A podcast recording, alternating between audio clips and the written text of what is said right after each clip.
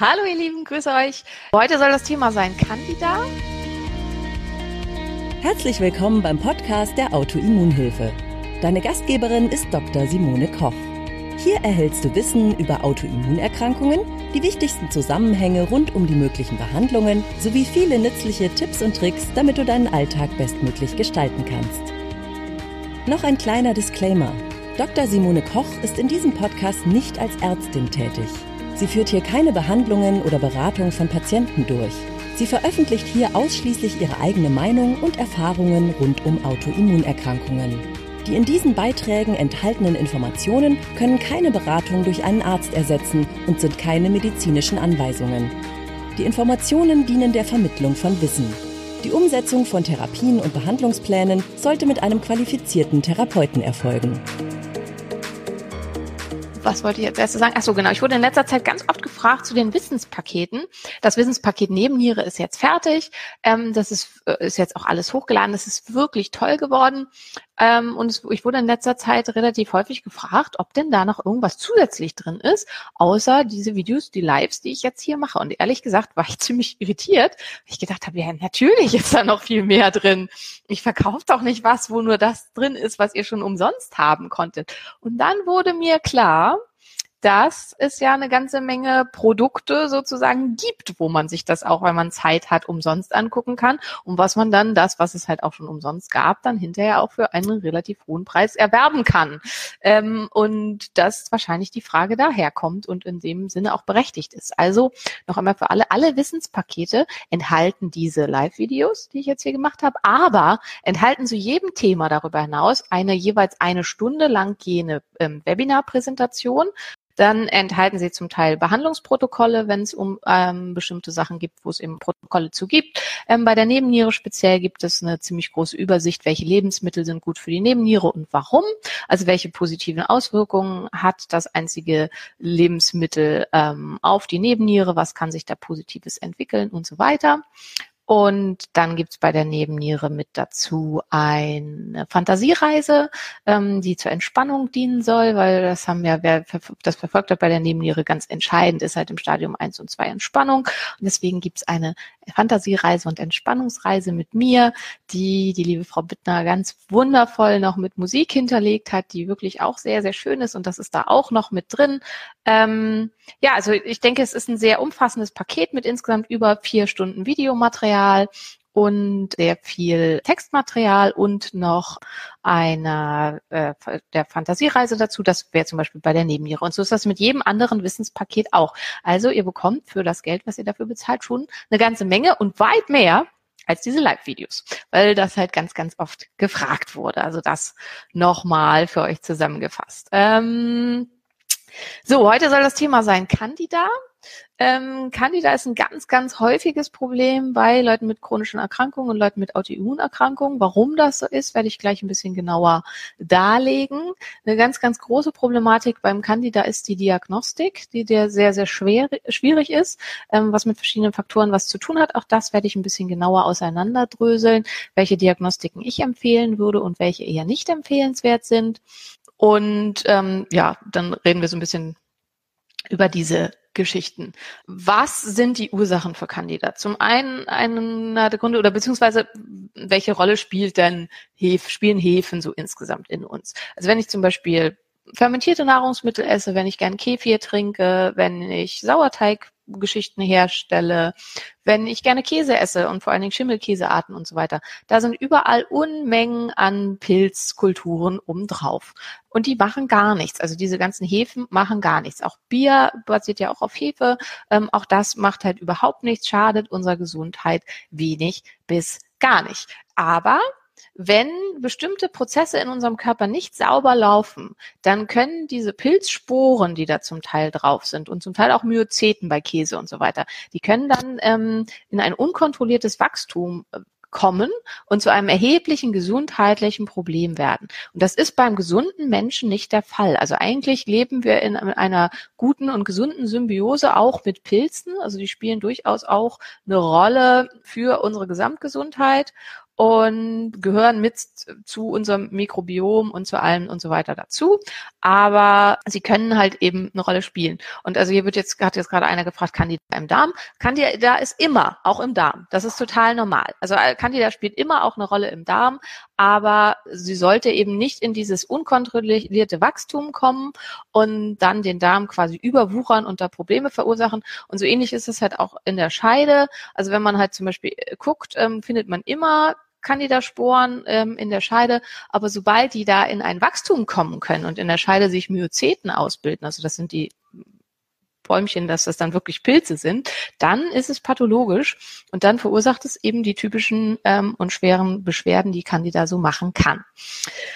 Woran liegt das? Zum einen wir ernähren, ernähren uns nicht gut. Wir ernähren uns so, dass der Pilz sich tierisch freut und sich vermehren kann und ohne Ende und viel mehr, als das sonst der Fall wäre, nämlich extrem kohlenhydratreich, ähm, zum Teil mit viel mehr Kohlenhydraten, als das eigentlich empfohlen wäre, zum Teil auch mit deutlich mehr Kohlenhydraten, als selbst die Deutsche Gesellschaft für Ernährung das empfehlen würde und mit viel zu viel Zucker. Hefen fressen gerne Zucker. Wer gerne backt, weiß das. Den Vorteig, den Vorhefeteig setzt man mit Zucker an, beziehungsweise mit Honig oder mit irgendeiner Zuckerquelle und dann vermehrt das sich wie verrückt. Und so ist das auch in unserem Körper. Und da wir im Allgemeinen viel zu viel Zucker konsumieren, eröffnet das Hilfen, äh, diesen ähm, äh, Hefen Tür und Tor. So, weitere Punkte ist zu wenig Magensäure und zu wenig Verdauungsenzyme. Jetzt haben wir schon gelernt, wer bei den letzten Malen so ein bisschen auch mit aufgepasst hat, äh, ist, dass ähm, die Hashimoto-Thyreoiditis zum Beispiel als eine chronische Erkrankung, aber auch viele andere Autoimmunerkrankungen zu einem großen Anteil mit einer Autoimmungastritis einhergeht, die dazu führt, dass deutlich zu wenig Magensäure produziert wird. Ein weiterer Erkrankungsformenkreis, der sehr, sehr häufig ist, ist die Atopie. Zur Atopie gehört Heuschnupfen, Asthma und Neurodermitis. Und auch die haben fast immer zu wenig Magensäure.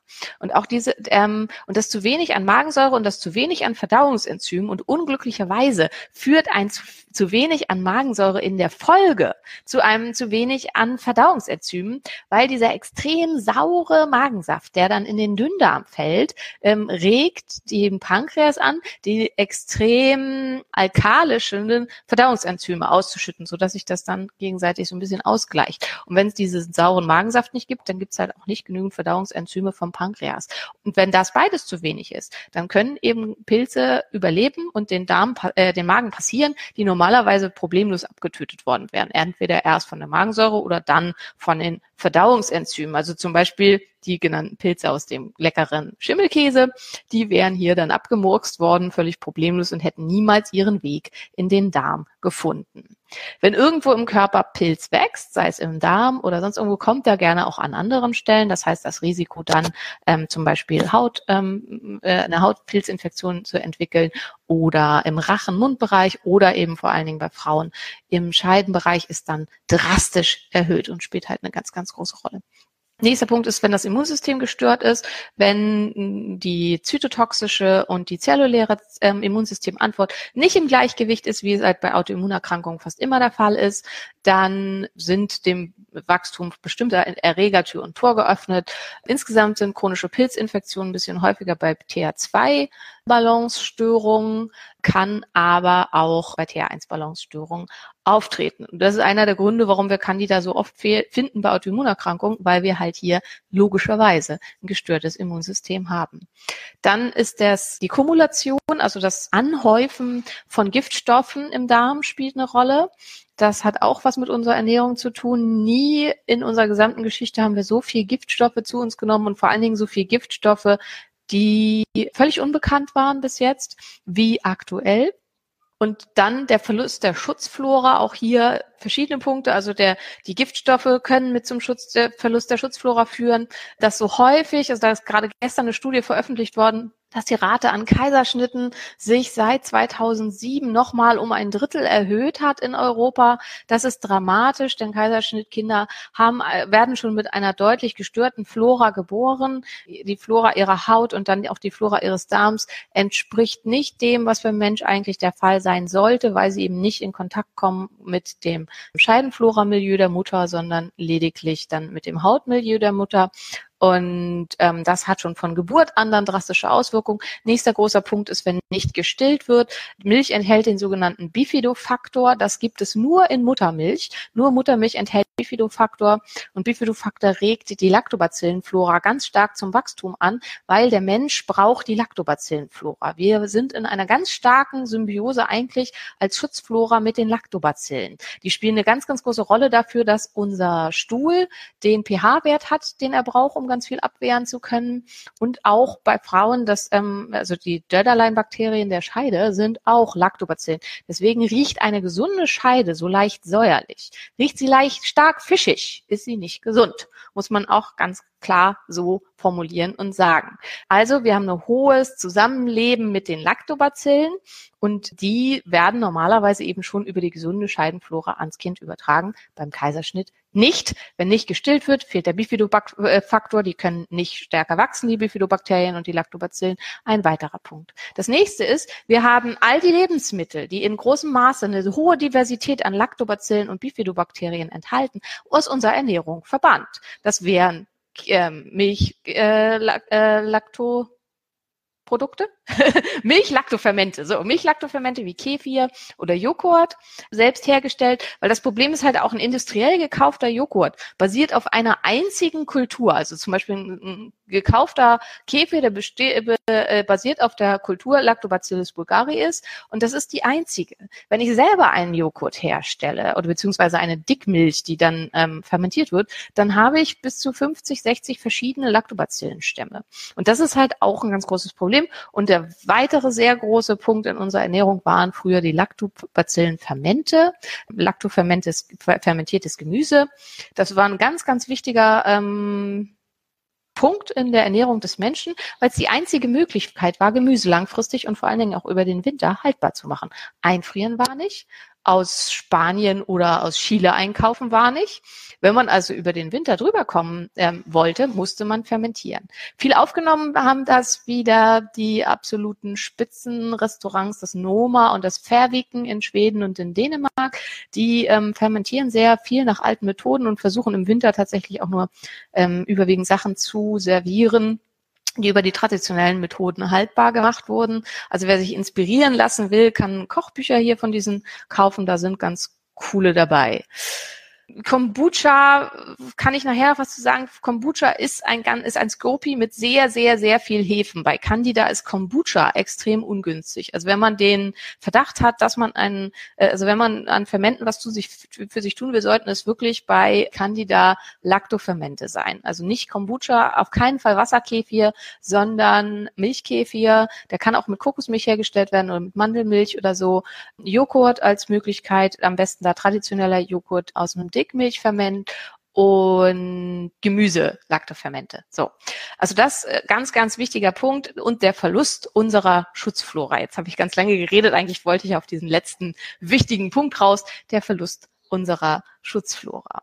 Was dann für uns noch eine große Rolle auch mitspielt, ist die ständige Auseinandersetzung mit Östrogenen. Candida wächst gerne und viel auf einen Überschuss an Östrogen. Das Problem ist, unser Wasser ist sehr stark Östrogen belastet.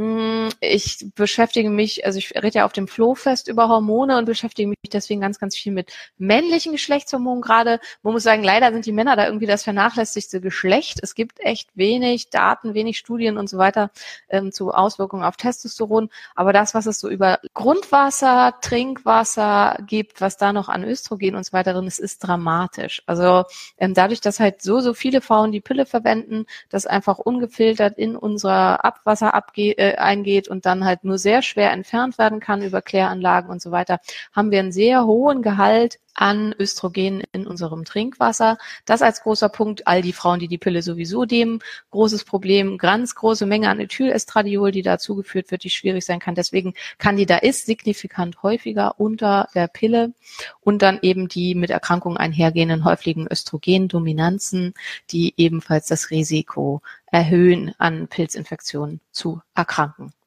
Ein wichtiger weiterer Punkt ist synthetische Kleidung, wenn es halt um die Flora der Haut und ähm, bei Frauen der Scheide geht. Dadurch, dass wir wenig noch natürliche Kleidung ähm, benutzen und dass wenig äh, Durchlüftung da ist über diese Kleidung, ist auch für Pilze Tür und Tor geöffnet, weil die haben es gerne feucht und warm. Und da ist es halt besonders feucht und warm. So, jetzt habe ich eigentlich schon viel, viel länger geredet über ähm, die Ursachen, als ich eigentlich wollte. Ich wollte noch ein bisschen was über die Diagnostik sagen, weil systemische Candida-Infektionen, also die überall im Körper vorkommen, die sich gerne auch irgendwo verstecken, wenn sie sich der Diagnostik irgendwo anders entziehen, sind schwer zu kriegen diagnostisch. Und deswegen wollte ich einmal so ein bisschen darlegen, was gibt's an Tests, welche Tests machen Sinn und welche Tests machen eher weniger Sinn. Ähm, es gibt einen Urintest, das D-Rabinol im Urin als ein Abbauprodukt des Candidats. Der ist relativ günstig und man kann ihn halt einfach zu Hause machen. Man kann ihn bei bestimmten Anbietern einfach bestellen im Internet. Und ähm, deswegen haben da viele natürlich den Drive, dass sie denken, hey, den bestelle ich mir, dann weiß ich es besser. Der hat nur eine Sensitivität von 20 Prozent. Das heißt, nur 20 Prozent aller Menschen, die einen Candida haben, werden mit diesem Test erkannt. Das ist von medizinischer Seite totaler Bockmist. Also das ist ein richtig, richtig schlechter Test. Eine äh, Sensitivität von 20 Prozent ist mies, mies, mies. Also macht nicht diesen Test, das ist rausgeschmissenes Geld. Wenn ihr einen ansonsten super guten, netten Therapeuten habt, der diesen Test mit euch machen will, erzählt ihm das einfach und sagt, nein, dafür möchte ich kein Geld ausgeben, weil, weil viele beschäftigen sich einfach mit Sensitivitäten und Spezifitäten nicht. Das ist nicht unbedingt böse gemeint, sondern wenn man es einfach nicht weiß, dann weiß man es nicht und ihr wisst es jetzt. Der Test ist schlecht nicht diesen Test. Dann kann man nachgucken nach Candida im Stuhl. Da ähm, es gibt verschiedene Arten von Candida. Wenn man zum Beispiel den Test über Medivere, über Ganzimmun macht, dann werden drei verschiedene Arten an Pilzen getestet, nämlich Candida tropicalis, ähm, Candida albicans, das ist der häufigste, und Geotrichium, das sind drei häufig vorkommende Pilze. Was da wichtig ist zu wissen, dieser Test ähm, zeigt erst an, wenn der Darm wirklich schon extrem übersiedelt ist mit Candida, weil Candida immer halt auch einen Platz im Darm hat und da auch mit hingehört. Früher waren die Tests äh, so, dass sie halt jeden Kram angezeigt haben und dann hatte man bei jedem Candida im Stuhl und dann sollte jeder irgendwelche hanebüchenen, schrecklich restriktiven Candida-Diäten machen. Inzwischen findet man ihn eher zu selten, weil die Grenzlinie sehr hoch gesetzt wurde. Mm, ja, also insofern das dazu. Was gibt es sonst noch an Möglichkeiten? Man kann auf Candida-Antigene testen. Das machen aber nicht viele Labore. Das ist ein bisschen komplizierter. Was aber ganz gut verfügbar ist, ist der LTT auf Candida. Hier ist auch wieder wichtig, eine leichte Reaktion des Immunsystems auf Candida ist normal. Also, dass man eine leichte Aktivierung hat, das hat eigentlich jeder. Die Frage ist halt, wenn sie über einen bestimmten Bereich geht. Meiner Erfahrung nach ist, liegt die, Candid äh, die Aktivität des Immunsystems nach dem äh, Marker im Lymphozytentransformationstest bei über 20. Dann gehe ich davon aus, es besteht eine systemische Kandidose und das hat sich eigentlich in der Praxis dann auch immer bestätigt, dass die Patienten auf eine Therapie extrem positiv reagieren. Wie kann man ihn selber feststellen, wird hier äh, gefragt. Also selber kann man ihn, wenn es nur eine systemische Kandidose ist, eigentlich gar nicht feststellen. Wenn du aber sehr häufig an vaginalen Pilzinfektionen leidest oder häufig an sonstigen Pilzinfektionen irgendwo am Körper, wer als Mann mal eine Pilzinfektion im Bereich der Genitalien hatte oder eine Pilzinfektion im Rachen, hat ziemlich sicher eine systemische Kandidose. Und auch häufig sind ständig wiederkehrende Durchfälle. Ansonsten an Symptomen ist Candida die, die typische Chimäre, wie alle anderen ähm, Infektionen und Erkrankungen in diesem Bereich auch, kann Fatigue, Müdigkeit, Stimmungsschwankungen, schlechte Haut, Blähung, Nahrungsmittelunverträglichkeiten, schlechte Verdauung, Durchfall, also all das, was man von allem anderen auch kennt, auslösen. Das ist immer das Problem. Durch systemische äh, Reaktionen des Körpers machen diese ganzen Sachen alle die gleichen Symptome, sodass man sich überall immer wiederfindet. Und das ist halt so ein bisschen schwierig, weil man immer sagt, ja, das ist es genau. Der Mann hat recht oder die Frau, das habe ich und jetzt kaufe ich das wahnsinnig teure Produkt XY von Doktor, Professor Herr und sowieso. Und das Problem ist, es stimmt eigentlich irgendwie fast immer, weil ähm, es ist halt eine systemische Reaktion des Körpers auf einen Trigger. Und das ist gleich, also ähnlich für Nebennierenfehlfunktionen, für Schilddrüsenfehlfunktionen, für Candida-Infektionen, für Epstein-Barr. Es gibt natürlich Unterschiede und bestimmte Sachen sind deutlich spezifischer und was weiß ich, schuppende Hautkreisrunde Rötung, starke Röte, ähm, Sor an der Haut, äh, häufige wiederkehrende Scheideninfektion oder so, das ist halt sehr spezifisch und typisch für den Scheidenpilz ähm, an sich. Ich finde den LTT am sinnvollsten in der Tat. Ich würde aber auch immer einen Stuhltest mitmachen, um zu gucken, wie schlimm das, das, das, tatsächlich ist. Ich gehe mal durch. Ihr habt schon ein paar Fragen gestellt, die ich äh, jetzt hier noch so ein bisschen mit zum Candida beantworten kann. Ähm, Fragen, wie behandle ich es, was hat es mit Schwermetallen zu tun und so weiter. Das findet ihr nachher dann im Wissenspaket, da wird es deutlich mehr dazu geben. Und wir werden eine Auskopplung machen zu einem, als ein Candida-Programm, um wirklich Candida sinnhaft und langfristig loszuwerden, weil das ist auch zu viel für das äh, Wissenspaket, weil da geht es ja erstmal nur um Wissensvermittlung und gar nicht so sehr um Behandlung. Das nur so als Zukunftsausblick. So. Weißer Zungenbelag. Ob das nur Candida ist oder nicht, das kann dir keiner sagen. Das kann auch einfach Toxinausleitung ähm, über die Zunge sein. Es kann aber auch sehr gut Candida sein, wenn man das feststellen will. Also bei allem, wo man rankommt. Hä? Zunge, Rachen, Haut, Scheide, Eichel, Harnröhren beginnen, da kann man Abstrich machen. Und dann weiß man es genau. Also wenn du glaubst, dass du auf der Zunge oder so Candida hast, dann würde ich auf jeden Fall einen Abstrich machen. Es kann eben auch eine ständige Ausleitung von Giftstoffen über die Schleimhaut des Mundes sein. Das macht auch klassisch so einen weißen Belag auf der Zunge. Es kann äh, eine verminderte Produktion an Speichel sein. Ähm, auch sehr häufig mit anderen Autoimmunerkrankungen hergehendes Syndrom ist ja das Sjögren-Syndrom, eine autoimmune Zerstörung der ähm, bestimmter Drüsen, unter anderem halt der Speicheldrüsen. Und dementsprechend äh, würde ich, kann es auch daran liegen, wenn die Zunge ständig ähm, weiß ist. So, genau, dann hat, wurde hier schon gefragt nach Kombucha, das hatte ich schon gesagt. Also vorsichtig immer mit allem, wo ein Scopi zugrunde liegt. Scopi ist äh, eine Abkürzung für eine Konglomerat aus Bakterien und Pilzen, also steht B und Y, wenn im Scopi steht für Bacterial and Yeast. Und wann immer sehr, sehr viel Hefen drin ist, kann eine Candida-Infektion dadurch schlimmer werden. Das gilt für Kombucha, das gilt für, also so sehr im Mode sind ja diese fermentierten Getränke wie Bionade oder so, die haben auch sehr viel Hefen mit drin. Es gibt auch noch so andere Brausen sozusagen. Zusätzlich haben die halt noch sehr viel Zucker, da freut sich der Candida, also die Hefe so richtig. Bier hat einfach auch sehr, sehr viel Hefe, wer vermehrt ständig Beschwerden hat mit Blähungen und so weiter nach Bier besonders nach Radler, weil da halt auch noch zusätzlich sehr viel Zucker drin ist, da ist auch der Verdacht sehr hoch, dass da ein Kandidat zugrunde liegen könnte. Also diese Sachen bitte eher meiden. So, ich will hier jetzt hier nicht so vernachlässigen.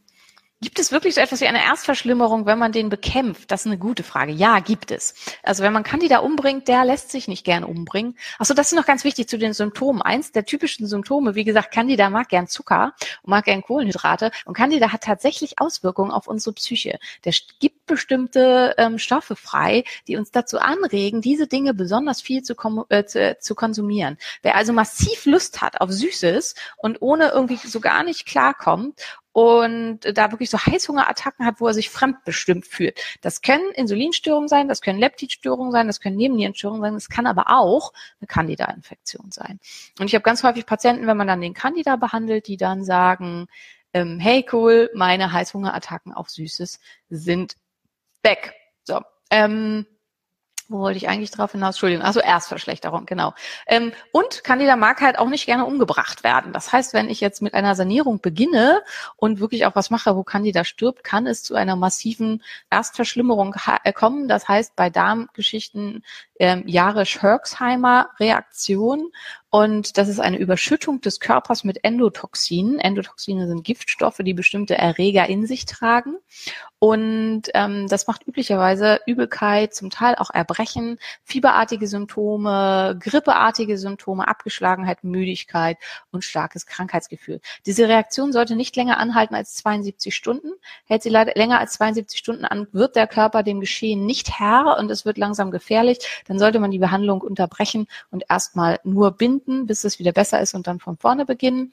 Deswegen ist auch bei einer Candida-Sanierung und insgesamt bei Darmgeschichten immer so wichtig, einen potenten Binder einzunehmen. Und wie ich schon ganz oft gesagt habe, es muss da nicht Zeolit oder Bentolit oder irgendeine andere teure Vulkanerde sein, sondern es tut auch einfach Flohsamenschalen oder Aktivkohle, die beide ein sehr hohes Bindungspotenzial hat, oder wer sehr gut klarkommt mit Fructose oder ähnlichem, ähm, geht auch die Morosuppe, also die klassische ähm, Karottensuppe, die so ewig lang gekocht wird.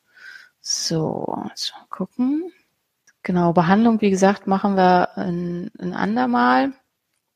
Ähm, hilft es, regelmäßig effektive Mikroorganismen einzunehmen oder auch Lactobacillen oder irgendwas, um den Candida zu verdrängen? Tendenziell nicht. Wenn schon eine massive Überbesiedlung des Candidas besteht, dann müsste man so viel davon einnehmen und die sind ja auch nicht implementiert. Also der Candida schafft sich ein Milieu in da, im Darm, in dem er gut überleben kann und schafft sich auch einen eigenen Biofilm, in dem er gut überleben kann. Und dann ha haben die Lactobacillen oder andere Mikroorganismen, die man wieder zuführt, meistens keine Chance. Also auch dazu gibt es ganz gute Untersuchungen, dass die alleinige Zufuhr von Lactobacillen und Bifidobakterien, selbst auch wenn man es über Fermente macht und so weiter, nicht ausreichend ist. Also das ist mehr, dient mehr der Prophylaxe, dass in die Nahrung Fermente implementiert werden sollten und so weiter, als der Behandlung. Weil wenn der Candida erstmal so ist, das ist so ein bisschen so, könnt ihr euch so vorstellen, also hat irgendwer von euch Giersch im Garten, wir haben jede Menge Giersch im Garten. Prophylaktisch kann man recht viel damit machen, indem man umgräbt regelmäßig und da ähm, andere Pflanzen pflanzt und die der Giersch nicht mag und so weiter, dann kommt der Giersch nicht, ist der Giersch aber erstmal da. Dann kann ich da so viel Giersch verdrängende Pflanzen pflanzen, wie ich möchte. Die werden immer wieder vom Giersch niedergemacht werden, weil er dann schon so viel Saat in dem Bereich ausgeschüttet hat und so viel seine Wurzeln tief in die Erde verankert hat und sich das da gemütlich gemacht hat, dass man ihn da nicht mehr wegkriegt. Und so ist das auch beim Candida. Also der verteilt da überall seine Sporen, der macht sich ein Milieu, in dem man sich besonders wohlfühlt und dadurch wird man ihn allein durch verdrängende Maßnahmen nicht los. Ja, Kirsch ist lecker, finde ich auch. Aber wenn er halt alles überwuchert, ist er irgendwann nicht mehr so super. so, ähm, ja, ihr Süßen, das war's für heute. Vielen, vielen Dank, dass ihr da wart, dass ihr auch so zahlreich da wart. Nächste Woche, ähm, da geht's dann auch nochmal um Infektionen. Da geht's dann um Borrelien und Co-Infektionen. So ähnlich wie heute erstmal einfach nur eine grobe Übersicht und so weiter. Und weil es ist halt einfach ein sehr, sehr komplexes Thema. Ich hoffe, es war für euch einiges dabei, was euch helfen konnte. Ich wünsche euch einen fantastischen Tag und bis bald. Schön, dass ihr da wart. Tschüss. Danke, dass du bei der heutigen Episode dabei warst. Mehr Tipps von der Autoimmunhilfe findest du unter www.autoimmunhilfe.de. Wir sind auch auf Facebook, Instagram und YouTube aktiv. Den jeweiligen Link findest du in der Podcast-Beschreibung. Gefällt dir dieser Podcast? Dann freuen wir uns, wenn du auf iTunes eine Bewertung schreibst und den Podcast mit deinen Freunden teilst. Damit hilfst du uns, dass wir wiederum noch mehr Menschen da draußen erreichen und ihnen helfen können.